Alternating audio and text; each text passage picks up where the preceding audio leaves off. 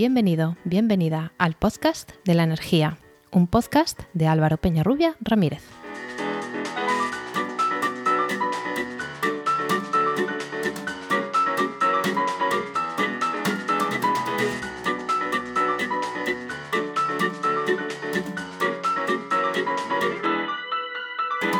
Hola, hola. Recibe la bienvenida al capítulo 9 del 4 de octubre del 2021 al podcast de la energía, un podcast de Podcastidae, la red de podcast de ciencia, medio ambiente y naturaleza.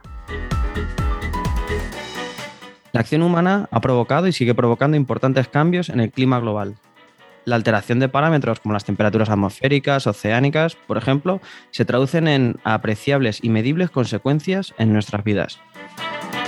Por lo tanto, si no tomamos drásticos cambios ya en nuestro modo de vida y en la forma de producir y consumir energía, quienes hoy poblamos la Tierra y las próximas generaciones que lo harán, vamos a encontrarnos con una casa bastante distinta en la que vivir. Y esto es solo desde el punto de vista antropocentrista, el de los humanos. Pero sus efectos sobre otras especies animales y vegetales muestran claramente que el cambio climático está favoreciendo la pérdida de biodiversidad en el planeta. ¿Cómo podemos tener la certeza para hacer estas afirmaciones? ¿Cuáles son las soluciones? Pues para darnos una orientación de las respuestas y otras muchas más cuestiones sobre cambio climático y energía, hoy tenemos en el podcast de la energía a Eloy Sanz Pérez. ¿Qué tal? Bienvenido. Hola Álvaro, buenas, buenas tardes. ¿Qué tal? Buenas. Eh, Eloy es doctor en Ingeniería Química, investigador y profesor de tecnologías energéticas y energías renovables en la Universidad Rey Juan Carlos y revisor experto del IPCC. Bueno, pues mm, bueno, y, muy activo en redes sociales, muy activo en Twitter, que por eso eh, yo tengo conocimiento de, toda su labor divulgativa en estos campos. Y bueno, antes de nada, te quería preguntar qué quieres ampliar de esta presentación, eh, qué me he dejado, cómo, cómo has llegado hasta aquí, cuáles son tus preocupaciones. Nada, vamos, yo creo que, de sobra has, leído la, la, retaila de títulos, que yo creo que, que, con eso la gente ya se suele hacer una idea y es verdad, bueno, yo de redes sociales sobre todo estoy activo en Twitter y, por ahí nos hemos conocido efectivamente, hablando de IPCC, hablando de cambio climático, hablando de modelo energético, de transición, etcétera. Pues esos, esos serían sobre todo mis intereses en, redes. ¿Y de formación y de carrera profesional cómo has llegado hasta aquí? Pues eh, originalmente yo hice la carrera de ingeniería química, la antigua ingeniería de cinco años. Luego, bueno, después del máster que en aquel momento se llamaba de otra manera, etcétera, hice la tesis doctoral y actualmente soy profesor titular en la Universidad Rey Juan Carlos. Mi investigación y mi docencia se centran, pues efectivamente, en tecnologías relacionadas con la energía, eh, mi tesis, por ejemplo, fue sobre captura de CO2. Actualmente eh, investigo sobre almacenamiento de energía solar de concentración, pero también sobre otros ámbitos, bueno, relacionado con la ingeniería química y, temas de, energía también. Muy bien. Pues bueno, para empezar, lo, último que nombraba es que eres revisor experto del, IPCC. Muchos de, las personas que nos están oyendo sabrán que es el IPCC, pero para que no, haznos una breve introducción de qué es este organismo, este ente. Vale, pues el, IPCC es, eh, son las siglas del Panel Intergubernamental para el Cambio Climático y fue un organismo que se creó hace algo más de 30 años ya con el objeto de estudiar la influencia del, cambio climático sobre el planeta Tierra, sobre el propio ser humano, etc. Es un, es un organismo dentro de la ONU y como su nombre indica es intergubernamental, es decir, forman parte de él los diferentes gobiernos.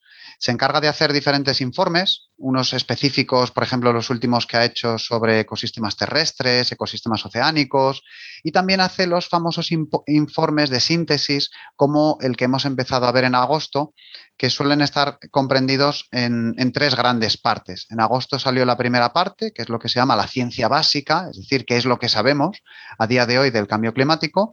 Y luego hay dos grandes informes que irán saliendo progresivamente, que serían eh, impactos y vulnerabilidades, es decir, cómo nos afecta este cambio climático, bueno, cómo afecta al clima global y también al ser humano, por supuesto, y finalmente el de mitigación, es decir, qué podemos hacer para mitigar y para minimizar los efectos de ese cambio climático. Pues bien, has dicho que en, agosto ha salido ese informe de, situación. Dinos eh, principalmente qué, qué, decía este informe, porque sí que hay algunas certezas relevantes que se han materializado en este informe. Sí, este informe es el sexto y progresivamente, desde el primero que salió en, el año 90, es decir, han pasado ya 31 años desde ese primer informe, eh, pues progresivamente el IPCC ha ido matizando cada vez más, bueno, más que matizar, asegurando cada vez más el conocimiento que había sobre la influencia del ser humano en el clima y en concreto en el aumento de la temperatura, en el aumento de las emisiones de CO2 y de la concentración atmosférica y claro, ya llega un punto en el que en, estos en este sexto informe mm, podría parecer que, ya es el último informe, que ya no hace falta más, no hace falta investigar más, porque lo que llegan a decir es que el efecto del ser humano sobre el clima es inequívoco.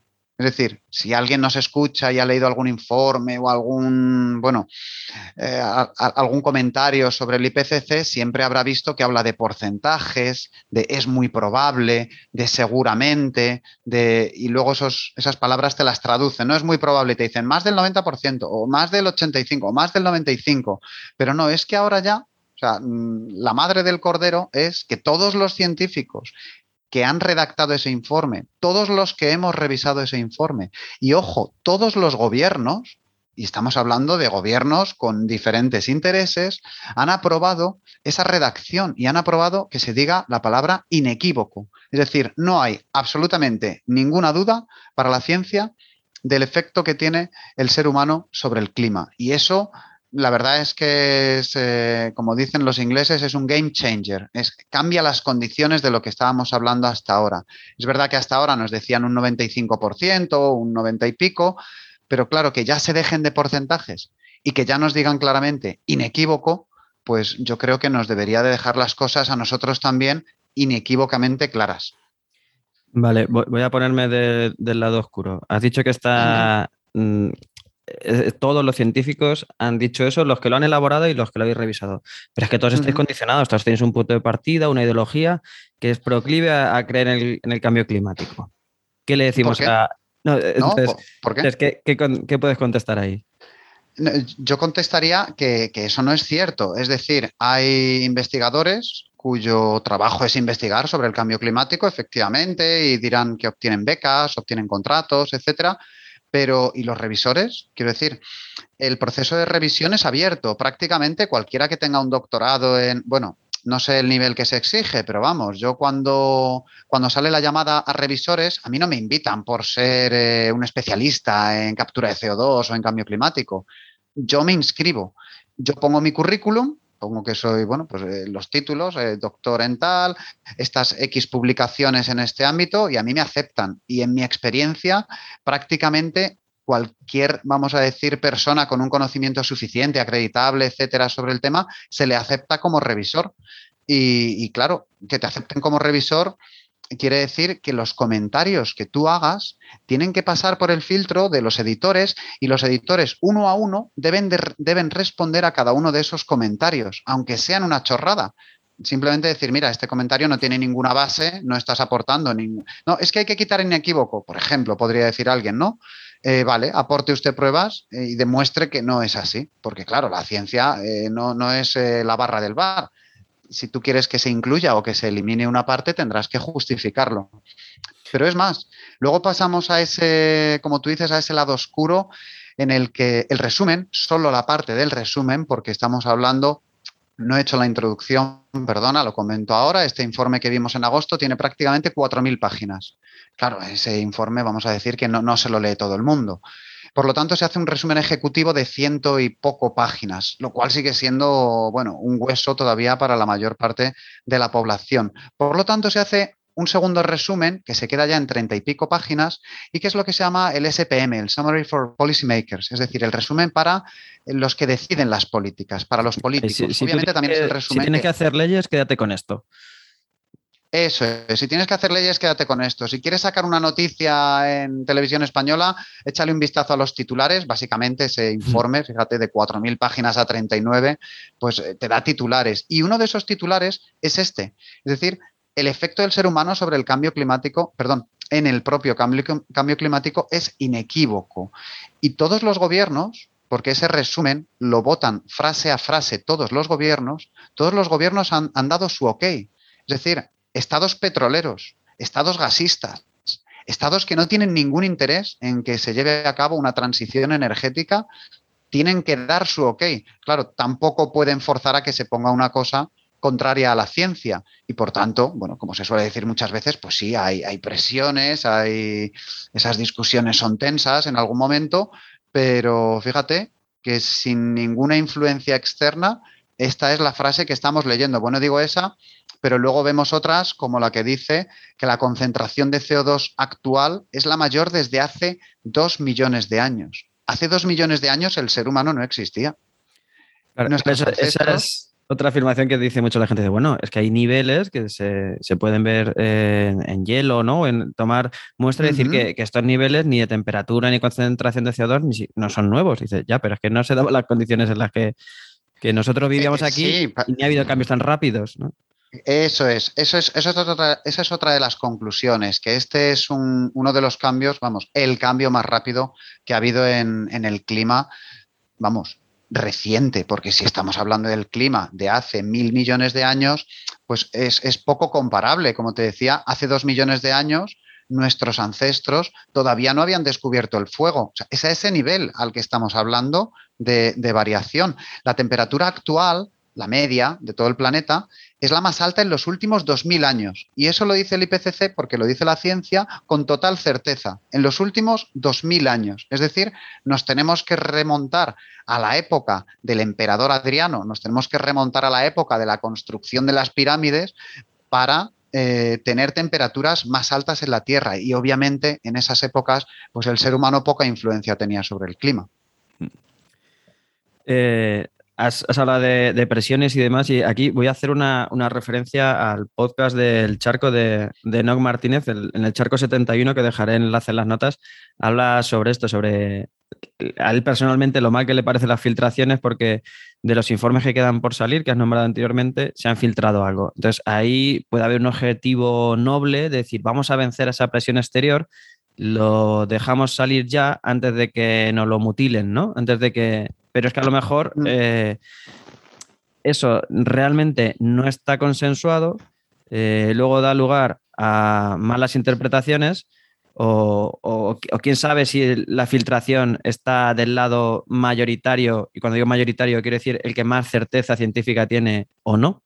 Entonces, eh, es complicado cuando hablamos de consenso científico que pensemos que no es, no es cuatro personas que se juntan una tarde y dicen, vale, estamos de acuerdo. que, hay, duras discusiones, ¿no? Sí, a ver, eh, cuando han salido el tema de las filtraciones, porque en estos últimos meses ha habido varias, en concreto de este documento al que yo me estaba refiriendo, con estas afirmaciones tan contundentes, no ha habido ninguna filtración, no ha habido ninguna...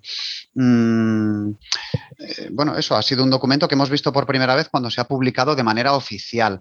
En el pasado ha habido filtraciones que han ido con objetivos, vamos a decir, destructivos, incluso filtraciones que, han sido falsas. Es decir, eh, informes manipulados, eh, datos que decían lo contrario de lo que luego realmente decía el propio informe. Estas últimas eh, filtraciones, la mayoría vienen de parte de, gente cuyo compromiso con el cambio climático y con la transición pues es, es indudable. Es decir, es gente que simplemente quiere poner más el foco sobre, sobre, el cambio climático, sobre los informes del IPCC. Lo que pasa es que yo creo que tras ese objetivo noble, Mm, hay una cierta crítica al IPCC de decir, bueno, es que luego estos informes se maquillan o estos informes se, suavizan. Bueno, pero es que sugerir eso es sugerir que no está funcionando bien, por ejemplo, el informe que estamos viendo.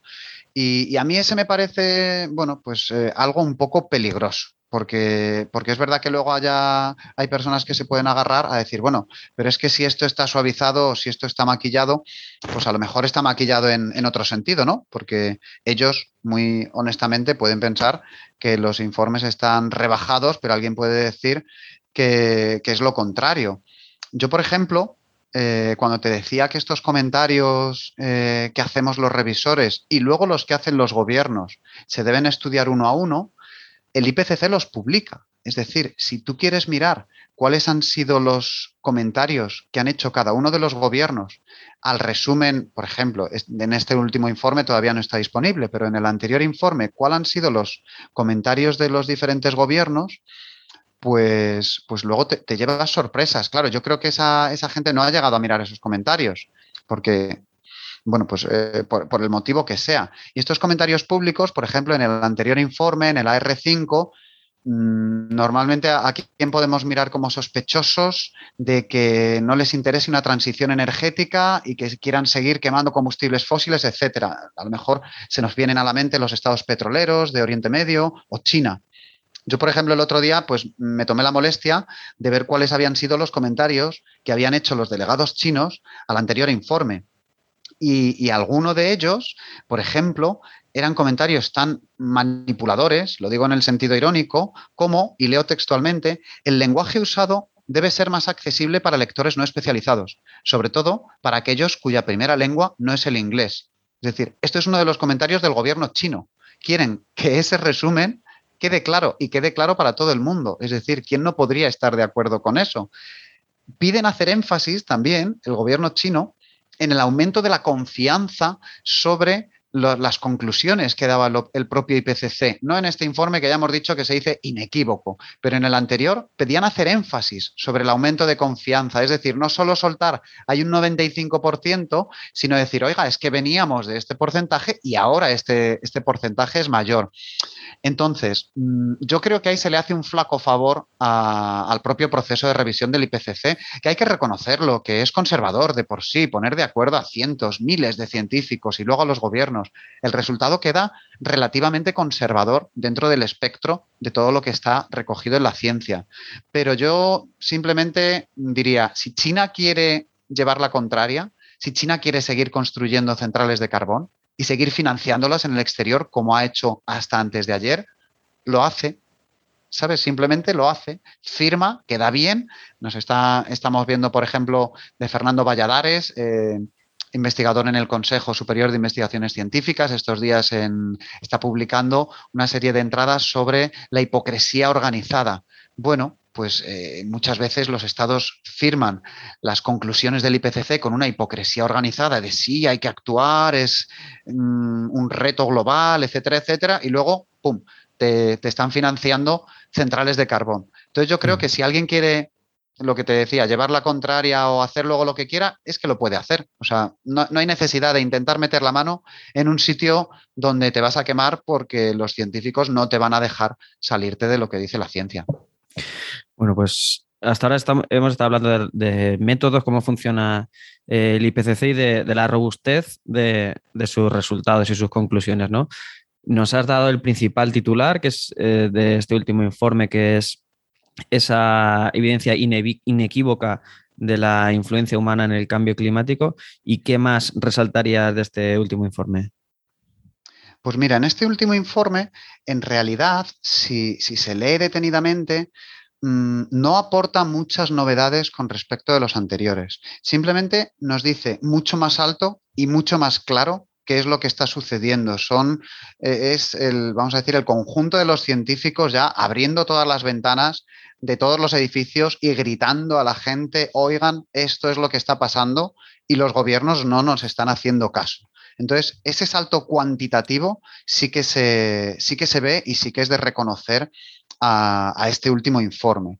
Si yo me tuviera que quedar con uno de los cambios que sí que ha, ha habido, vamos a decir, de conocimiento científico, pues es la capacidad que tenemos ahora, con respecto del último informe, de atribuir sucesos extremos al cambio climático. Antes, en los últimos informes, se decía, sí, bueno, mm, si los tomamos en global, si consideramos eh, sus aumentos, o sea, e-, eran cosas un poquito más, vamos a decir, globales y más tibias. Ahora no, ahora ya somos capaces de cuantificar exactamente cuál es la probabilidad de que este suceso, el que sea, llámalo Filomena, llámalo los mayores incendios en California, llámalo las riadas en Alemania, cada uno de estos sucesos somos capaces de cuantificar hasta qué punto es probable que haya ocurrido si no metemos la variable cambio climático. Y lo que nos queda es que es tremendamente improbable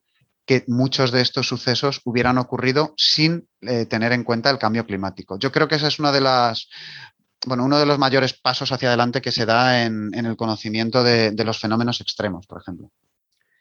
Pero yo sigo en el lado oscuro, ¿eh? Eh, digo, siempre llovía, antes se llamaba gota fría y ahora lo llamamos Dana y no, es para meternos miedo. Eh, la Filomena, pues, pues, siempre ha nevado, eh, en invierno tiene que nevar.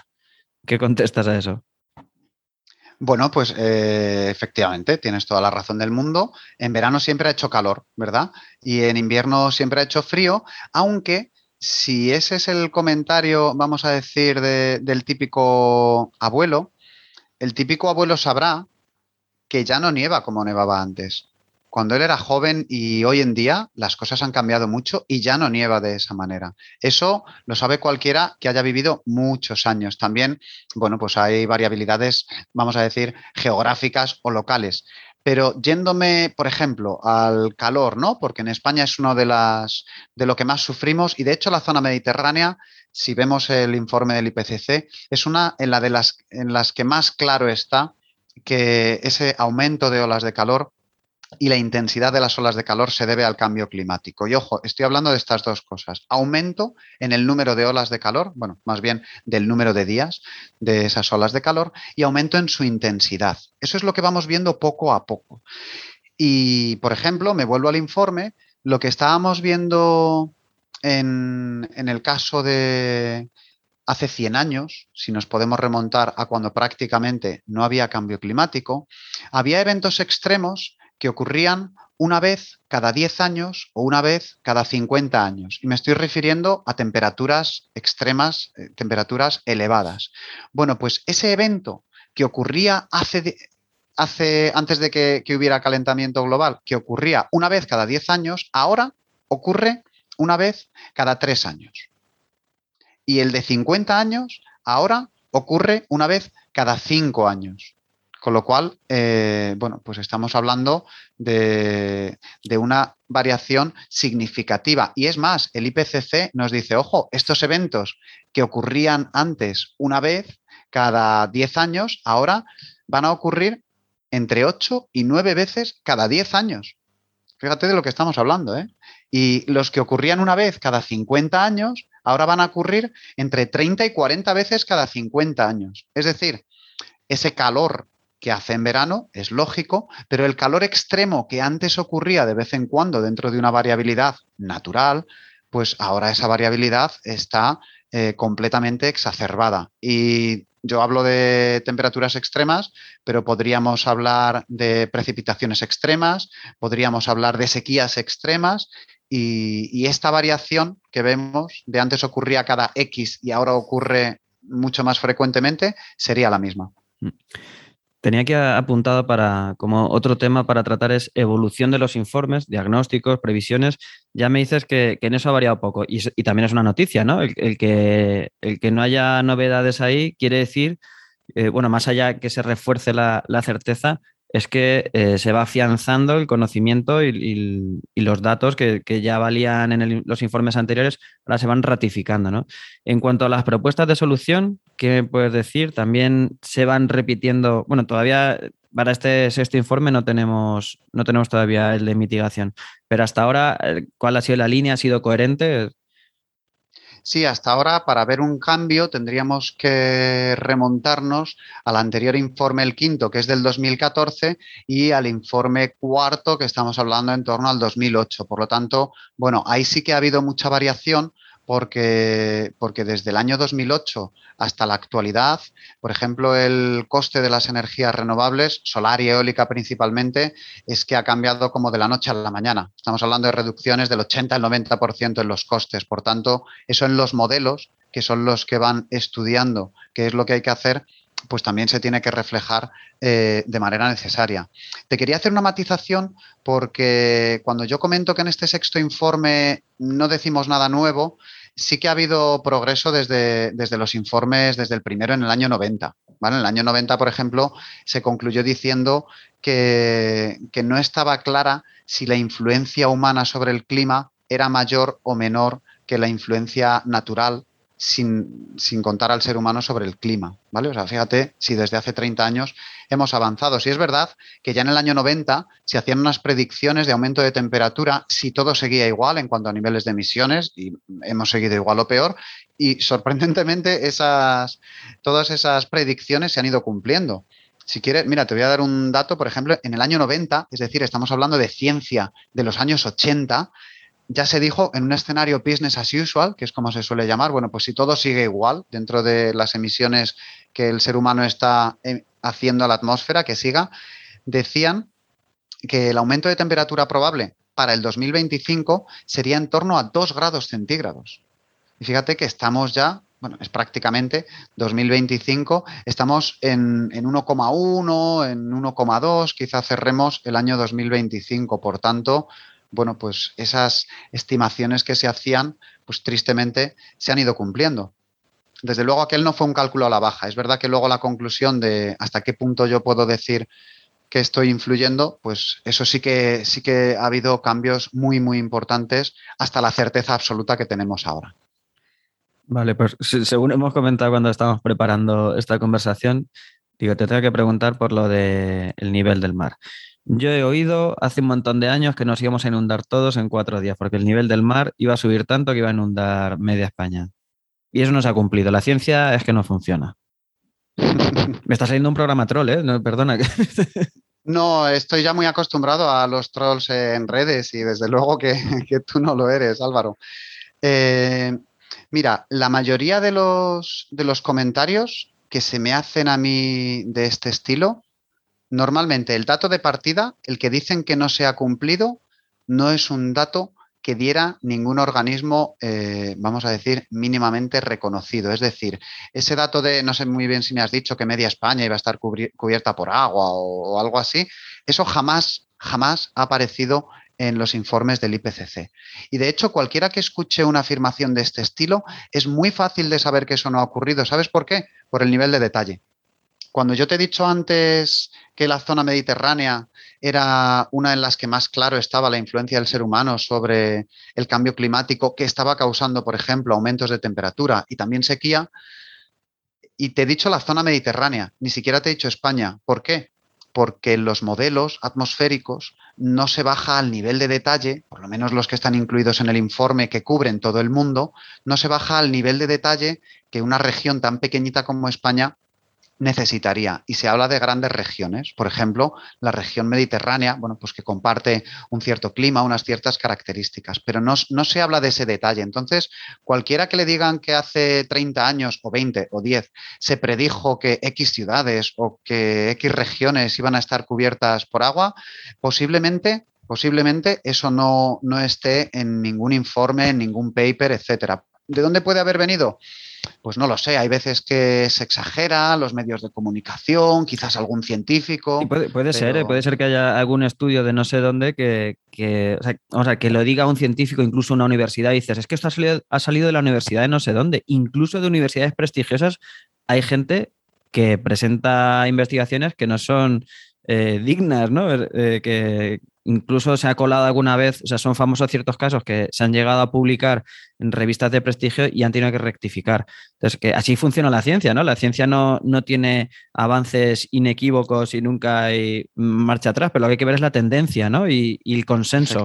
Si es, un, si es un, estudio solo, si luego es reproducible, si, si hay más grupos que lo pueden verificar y y si con el paso del tiempo se demuestra que es verdadero o no, pero lo, que, lo importante es eso, ¿no? Es ver el consenso y la tendencia. Eso es. Y cualquiera que nos dediquemos a ciencia, cuando hacemos eh, artículos de revisión, por ejemplo, los informes del IPCC podríamos decir que es el mayor artículo de revisión del mundo. No puedes tomar un simple artículo, ya sea que diga una cosa o la contraria. Lo que se suele hacer, y de hecho así es como el IPCC presenta sus resultados, es decir, eh, ¿qué cuerpo de trabajo hay sobre esto? ¿Cuántos artículos hay sobre esto? ¿Vale? Eso sería una de las una de las, vamos a decir, de las variables que se toman. ¿Cuál es la evidencia que hay sobre esto? ¿La evidencia es limitada, es media o es sólida?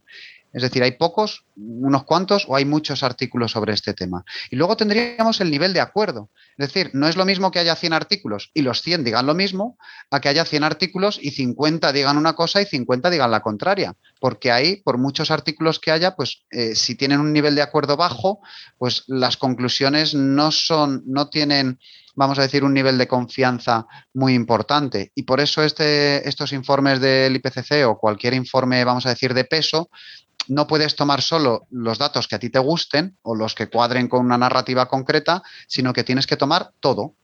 Y, claro, el problema es que tomando todo, pues al final el informe denso interno no queda tan bonito, ni es tan fácil, me voy a lo anterior, a que no es, ni es tan fácil que el informe empiece como empieza este informe diciendo la palabra inequívoco. Es muy difícil, según el proceso que te acabo de contar, que la conclusión sea decir inequívoco es que inequívoco es, bueno, pues que no hay lugar a la equivocación.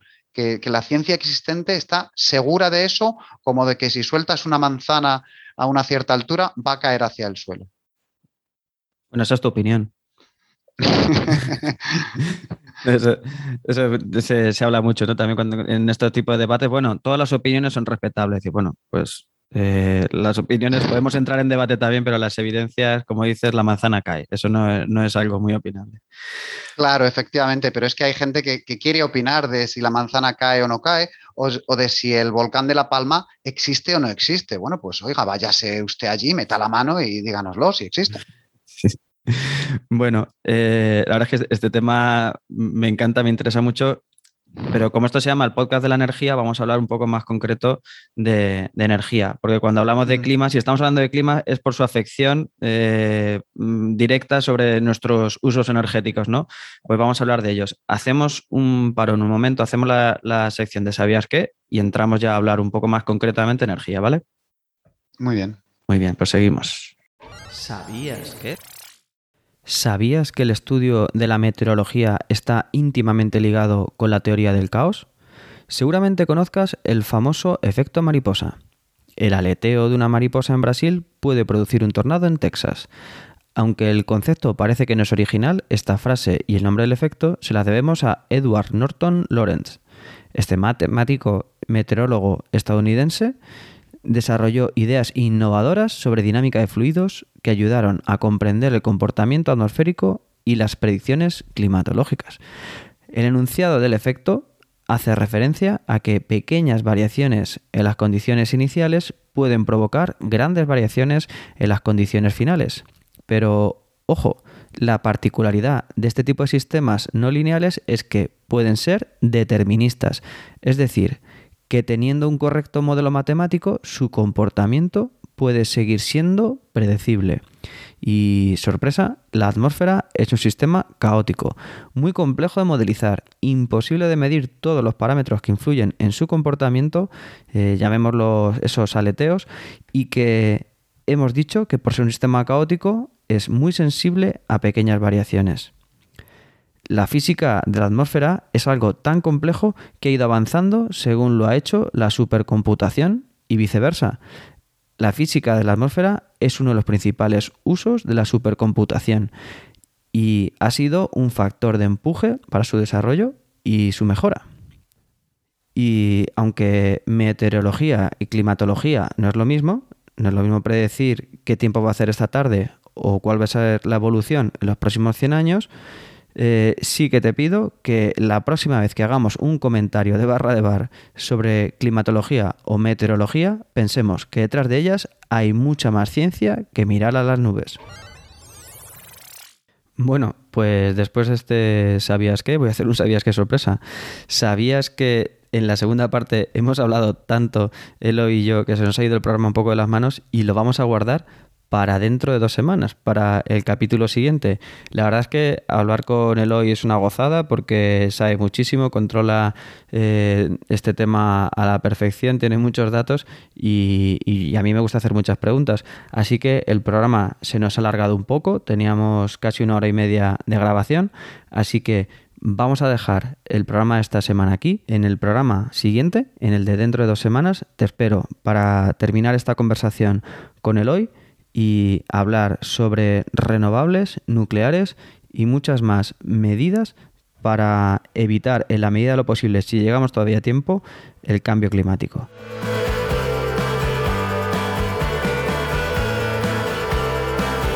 Así que un poco sobrevenido, pero hasta aquí ha llegado el episodio número 9 del podcast de la energía. Si te ha gustado, te sugiero que te suscribas. Si crees que a más personas le, puede resultar interesante, me ayudaría mucho que lo compartieras. Y si lo que quieres es hacer una sugerencia, un comentario, valoración o corrección sobre lo dicho aquí, podéis hacerlo encontrándome en mi perfil de LinkedIn, Álvaro Peñarrubia Ramírez, o en la página y redes sociales de Podcastidae, y en Twitter con el hashtag el podcast de la energía, y como ha dicho Eloy, también en su perfil de, de Twitter, el mañana, escrito con NY. Nada más, un placer tenerte al otro lado y te espero para el siguiente programa, especialmente en este que lo hemos dejado a medias. Sé eficiente. Hasta pronto.